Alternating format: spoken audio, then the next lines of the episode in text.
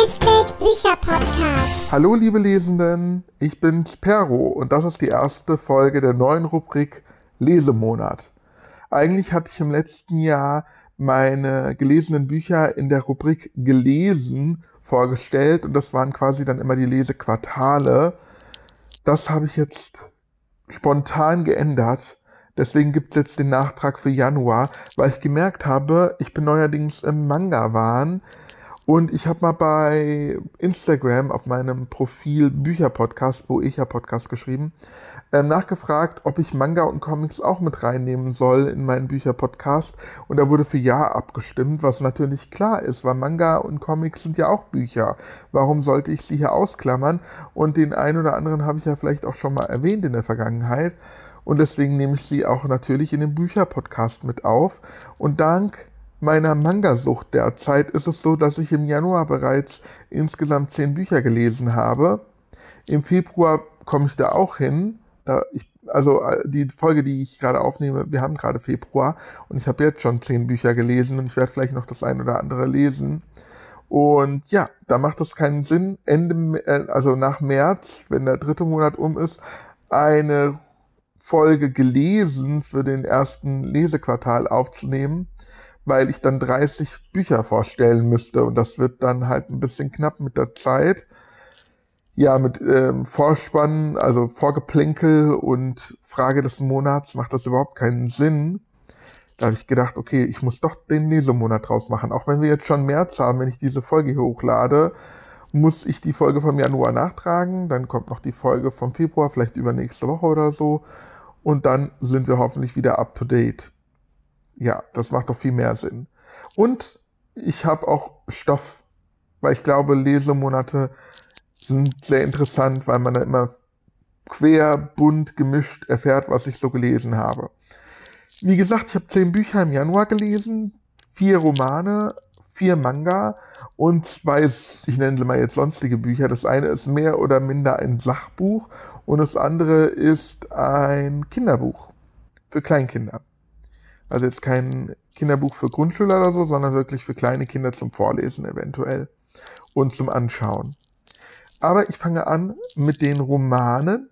Und das erste Buch, was ich gelesen habe, heißt Nichts als Überleben von S.A. Bodin und ist im Gulliver Verlag erschienen, hat 221 Seiten und ich habe dem Buch vier von fünf Sternen vergeben. Es hat mir sehr gut gefallen. Ich habe schon mal ein Buch der Autorin, ich glaube, das ist eine Frau, gelesen.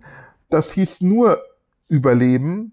Und das war schon genial. Und jetzt dieses Buch heißt Nichts als Überleben.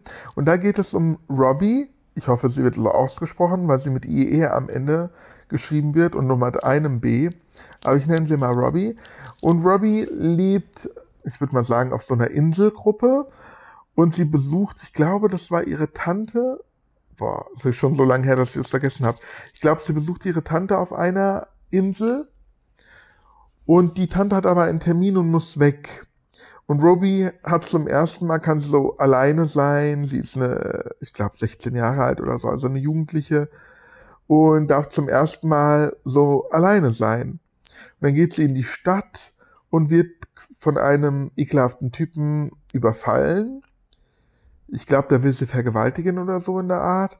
Schafft es aber nicht. Ro Robbie kann entkommen und sie beschließt, sie will weg von dieser Insel. Sie kann da nicht alleine sein, sie hat Angst jetzt und will zu ihren Eltern und beschließt am nächsten Tag in so ein Transportflugzeug zu steigen, um auf die andere Insel zu kommen. Dann überredet sie den Piloten, ob sie da mitfliegen darf und er nimmt sie dann mit. So ein Frachtflugzeug ist das mehr oder minder. Und das Flugzeug stürzt ab. Und Robbie landet auf dem Meer, auf, in einem Rettungsboot, in einem Rettungsfluss, in so einem, ich stelle mir das vor wie so ein Schlauchboot, und kämpft ums Überleben. Sie hat nichts zu trinken, nichts zu essen, kein Land weit und breit in Sicht und unter ihr eventuell Haie. Das ist ein sehr, sehr krasses Buch. Es hat mich sehr bewegt und es war sehr spannend und interessant. Robbie hat einige ich sag mal, Methoden, um irgendwie zu überleben. Ob sie das schafft, müsst ihr natürlich jetzt selber nachlesen, aber ich fand das Buch unheimlich spannend und interessant Und ja, es hat mich wirklich mitgerissen. Es gab einige Momente, die haben mich richtig erschüttert. Aber ja, warum ich nicht volle Punktzahl gegeben habe, ist, dass es mich jetzt nicht so, also es hätte mir noch emotionaler sein können. Ich habe jetzt nicht geflinnt oder so. Äh, da hat mir noch ein bisschen gefehlt. Aber sonst ein wirklich, wirklich gutes Buch kann ich wirklich empfehlen. Das nächste Buch, was ich gelesen habe, ist jetzt ein Kinderbuch, was für so Grundschüler gemacht ist. Also es hat schon mehr Text.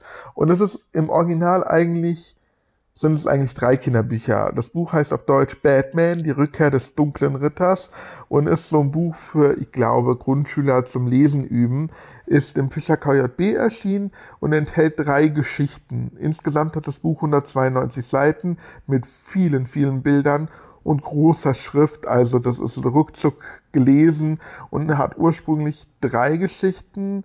Einmal ähm, geht es um Batman und Robin, wie sie Gotham City retten. Nee, das sind eigentlich bei allen drei Geschichten so. Es geht um Batman und Robin. Einmal ist der Gegner der Mad Hatter, dann Hugo Strange und in der letzten Geschichte ist es Catwoman.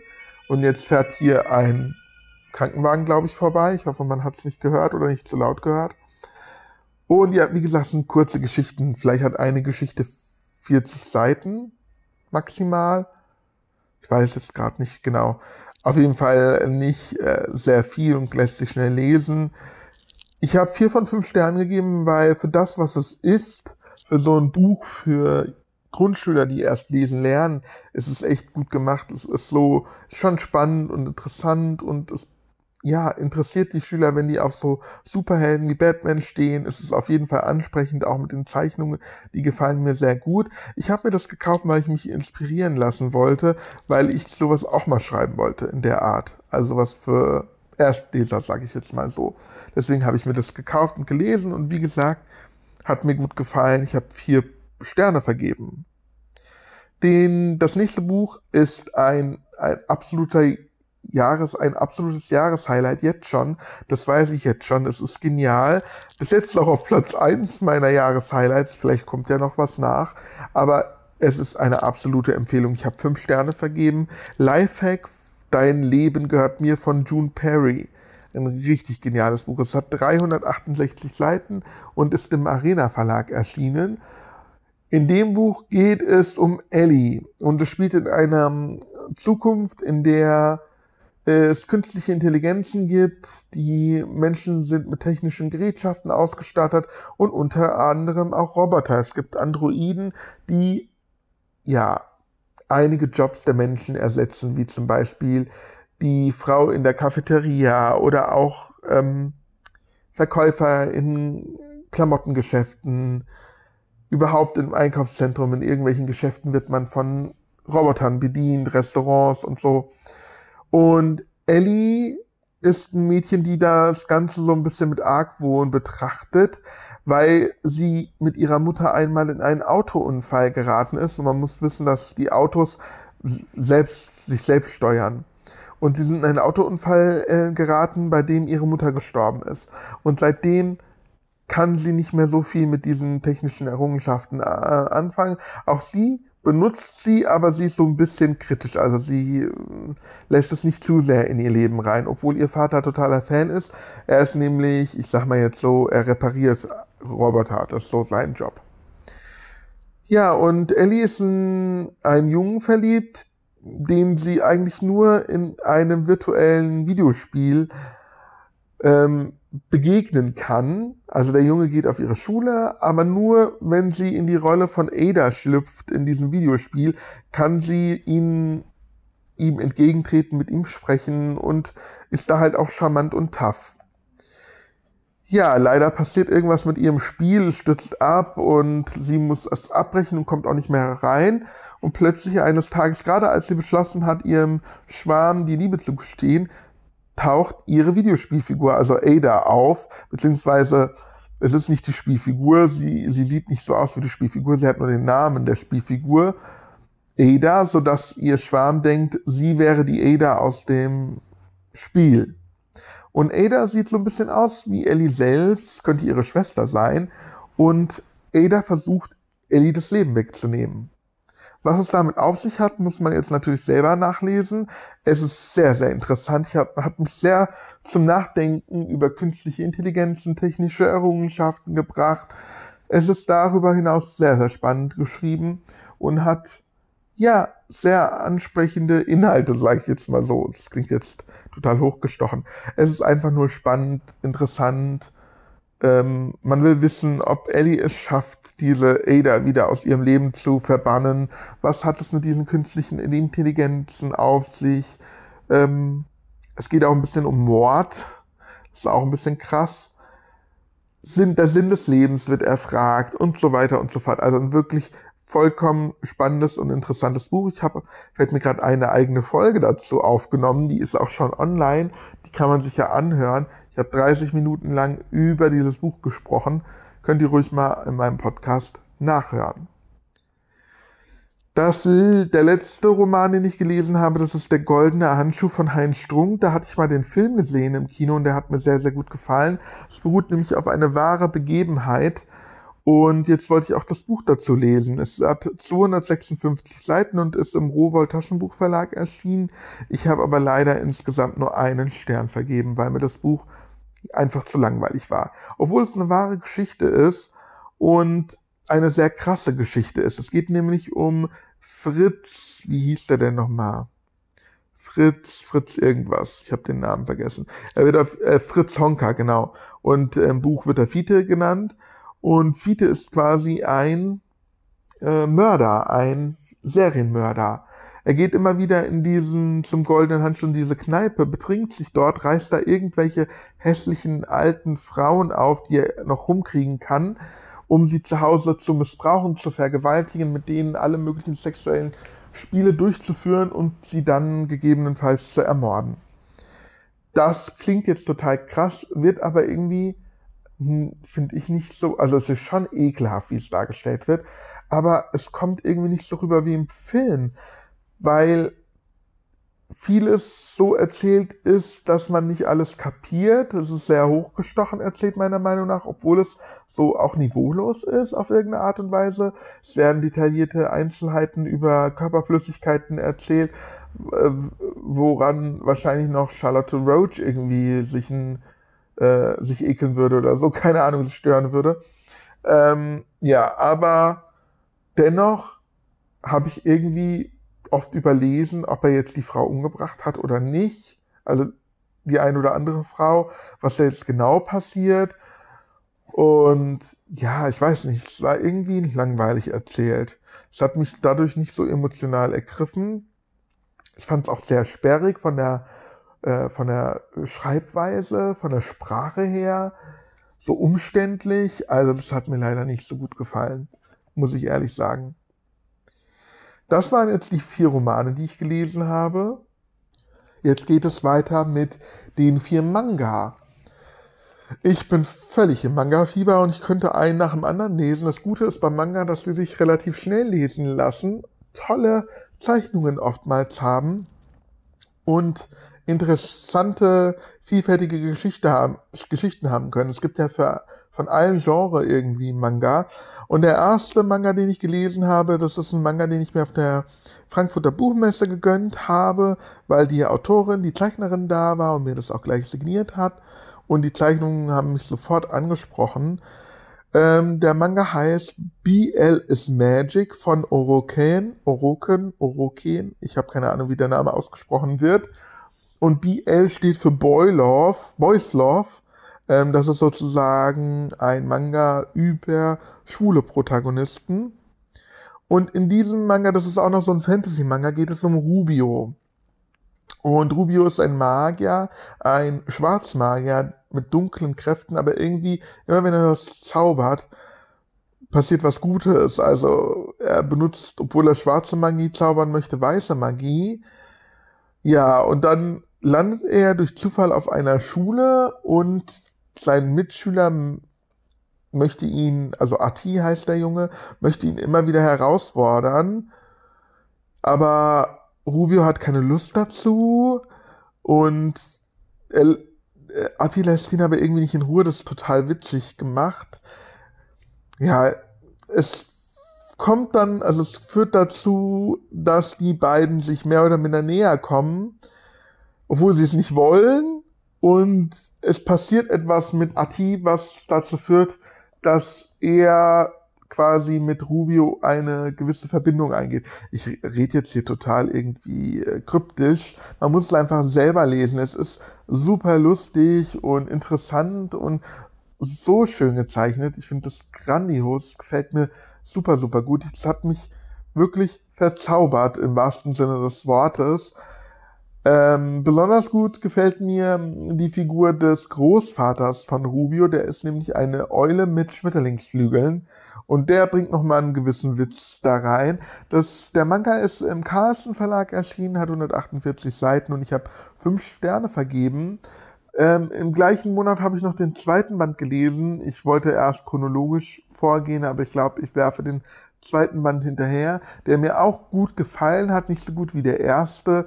Da hat mir der Humor gefehlt, es war zu wenig Handlung meiner Meinung nach. Im zweiten Band wird eher so nur geschwafelt, hatte ich das Gefühl. Es wird ganz viele Dialoge, aber sonst passiert da nichts. Deswegen habe ich nur drei von fünf Sternen vergeben. Der zweite Band hat 152 Seiten. Da verrate ich jetzt nicht, um was es unbedingt geht, ähm, weil dann würde ich ja den ersten noch spoilern. Deswegen einfach nur so nochmal gesagt dass der zweite Band auch gut ist, nicht so gut wie der erste, aber auch die Zeichnungen sind wieder toll und ich finde die Cover so schön. Die Farbgestaltung des Covers, die Zeichnungen des Covers, die sind richtig, richtig schön. Ich bin so froh, dass ich sogar ähm, ein Mausbett habe jetzt von dieser Manga-Reihe und ich habe mir Sticker gekauft und es gab noch so Kärtchen und so, weil die Zeichnungen gefallen mir echt gut. Da bin ich ganz froh, dass ich noch so ein bisschen Gimmicks dazu habe. Dann habe ich eine weitere Reihe begonnen, The Book of Liz Grimm's Magical Items von Izuku Fujiya. Ich hoffe, ich rede, spreche die Namen richtig aus. Diesen Manga habe ich auf der Suche nach einer neuen Manga-Reihe im Internet gefunden. Und hier geht es um den Schüler Akitsune. Akitsune, ich habe keine Ahnung, wie man diese japanischen Namen ausspricht.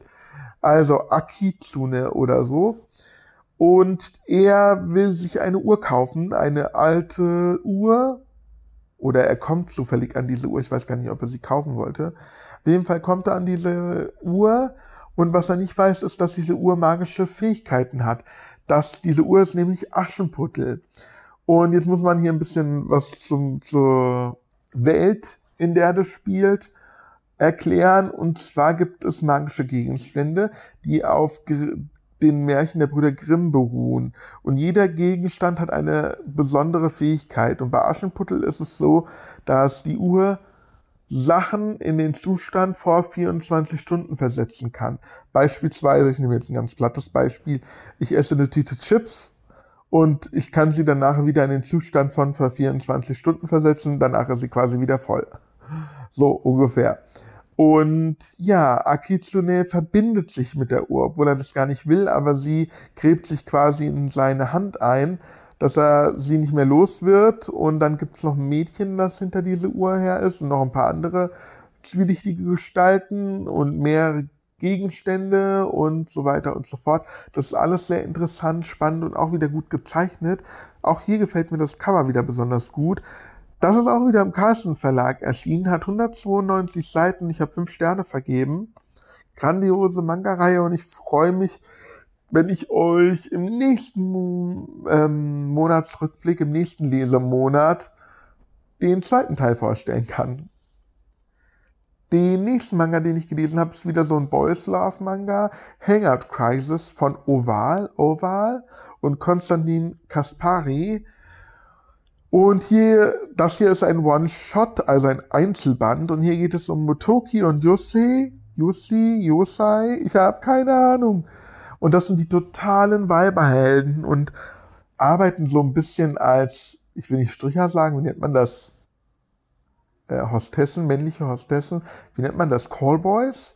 Also auf jeden Fall äh, lassen sie sich von Frauen bezahlen, um mit ihnen eine schöne Nacht zu verbringen. Doch eine Nacht, da schleppen die keine Frau ab. Die sind ihnen irgendwie alle zu hässlich, wie gemein, ja. Und weil sie besoffen sind, beschließen sie in ein Love Hotel zu gehen. Also so ein Stundenhotel würden wir wahrscheinlich äh, hier sagen. Und ähm, der eine macht dem anderen irgendwie so ein Angebot, dass die ja miteinander es treiben könnten, wenn die keine, schon keine Frau haben. Und erst findet der andere das irgendwie witzig und denkt, das ist ein Scherz, aber tatsächlich kommt es dann dazu, dass die beiden sich näher kommen. Ja, und danach ist, ähm, ich, ich glaube, es ist, ich weiß jetzt nicht, wer der die treibende Kraft ist. Ob es jetzt Motoki ist, der angetrieben hat, ich weiß es jetzt nicht, will es jetzt nicht äh, bestimmen. Auf jeden Fall der, der dazu überredet wird, quasi, verliebt sich dann in den anderen, aber der liebt ihn scheinbar nicht. Er wollte einfach nur den schnellen Sex und dann, ja, gibt es eine ganze Zeit ein Hin und Her zwischen den beiden. Das kann dann sogar ein bisschen nervig werden. Ähm, es ist nicht sehr explizit, es wird alles so undeutlich gekennzeichnet. Ich glaube, es liegt einfach an dem Manga. Ich glaube, da dürfen die nicht äh, explizite Geschlechtsteile zeigen. Und es ist ein Liebe, eine Liebesgeschichte, die ich nicht nachvollziehen kann. Das hat mich auch so ein bisschen gestört. Weil, warum läuft er dem einen Typen immer hinterher, wenn er ihn so schlecht behandelt? Deswegen habe ich nur zwei von fünf Sternen vergeben. Habe ich schon gesagt, dass es 194 Seiten hat und im Egmont Verlag erschienen ist. Erschienen ist, Egmont Verlag. Wenn nicht, dann habe ich es hiermit getan.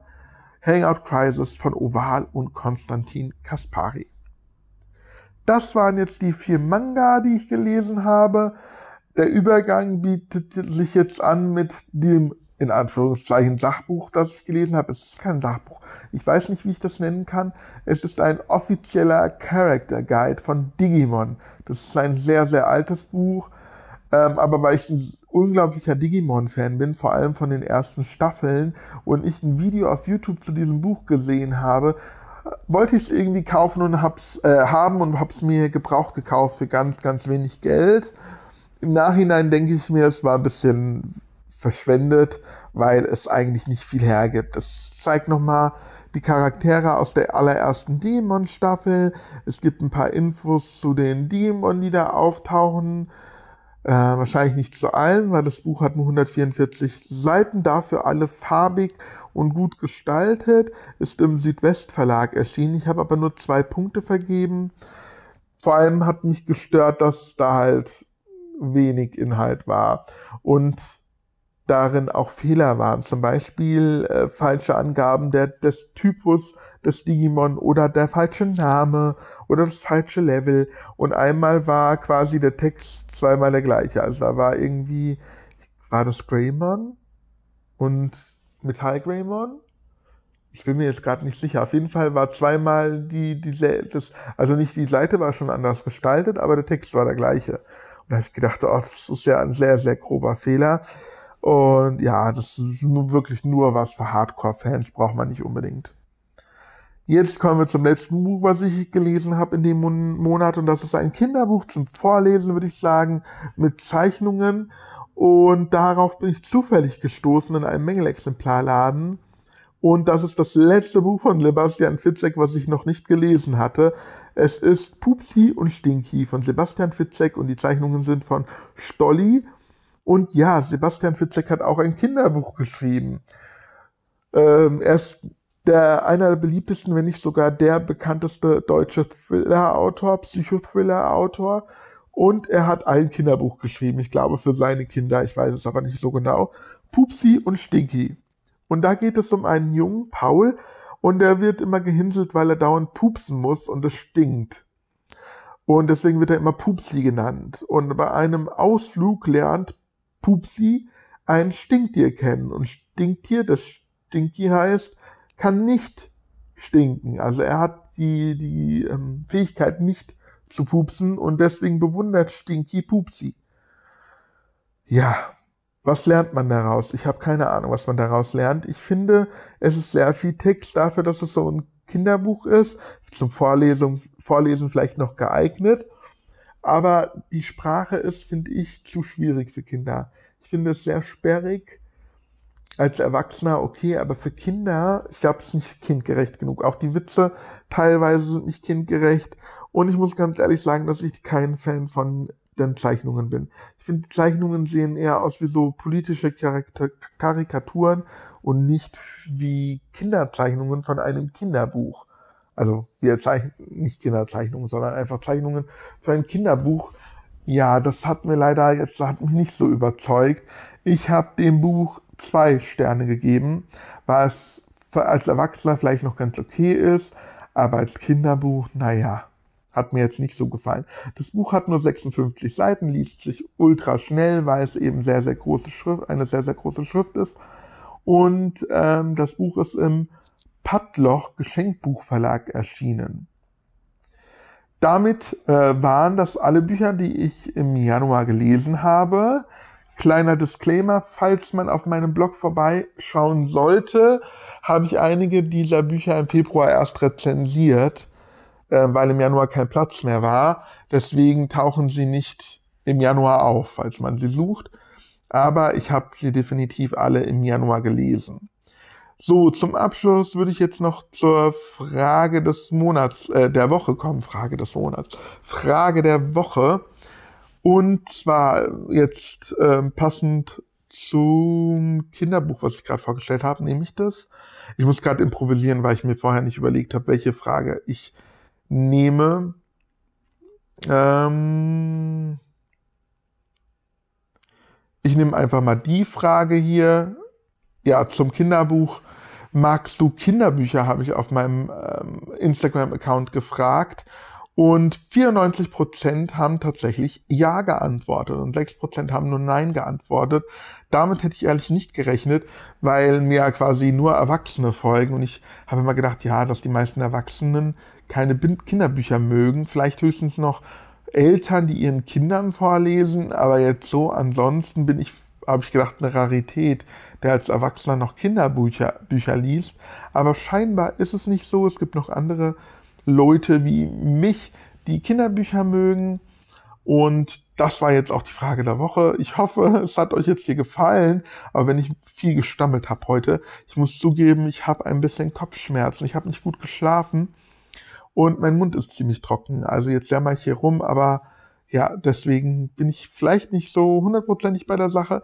Aber ist euch schon mal aufgefallen, ich habe, glaube ich, für jede Woche eine neue Ausrede, warum ich hier diesen Podcast nicht professionell ähm, ja, aufnehme und bespaße. Ja, ich habe immer eine Ausrede. Mir fehlen auch jetzt schon wieder die Wörter. Deswegen ähm, die Wörter, die Worte.